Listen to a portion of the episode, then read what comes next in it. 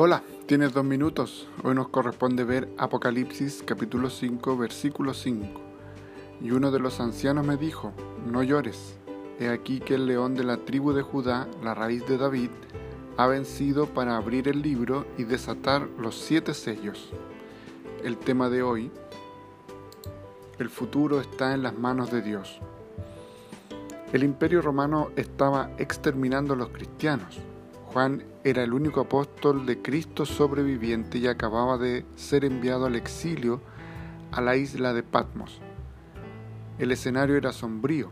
Sin embargo, cuando todas las puertas se cerraban para él en la tierra, Dios abrió una puerta para él en el cielo para mostrarle las cosas que debían acontecer.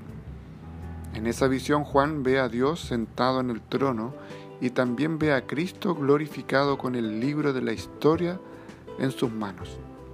El Apocalipsis descorre el velo del futuro, mostrando la persecución del mundo a la iglesia, el juicio parcial al mundo hostil, el levantamiento de los enemigos de la iglesia y su derrota estrepitosa. Finalmente, muestra la victoria contundente de Cristo y de su iglesia. Por medio de esa revelación, Juan comprende que el futuro está en manos del Cristo glorioso. No debemos temer el mañana. Por más sombría que la realidad parezca, nada está fuera del control de Jesús. Por más implacables que sean los enemigos, no van a prevalecer. Nuestra vida no está a la deriva. Las riendas de la historia no están en las manos de los poderosos de este mundo, sino en las manos de aquel que está sentado en el trono.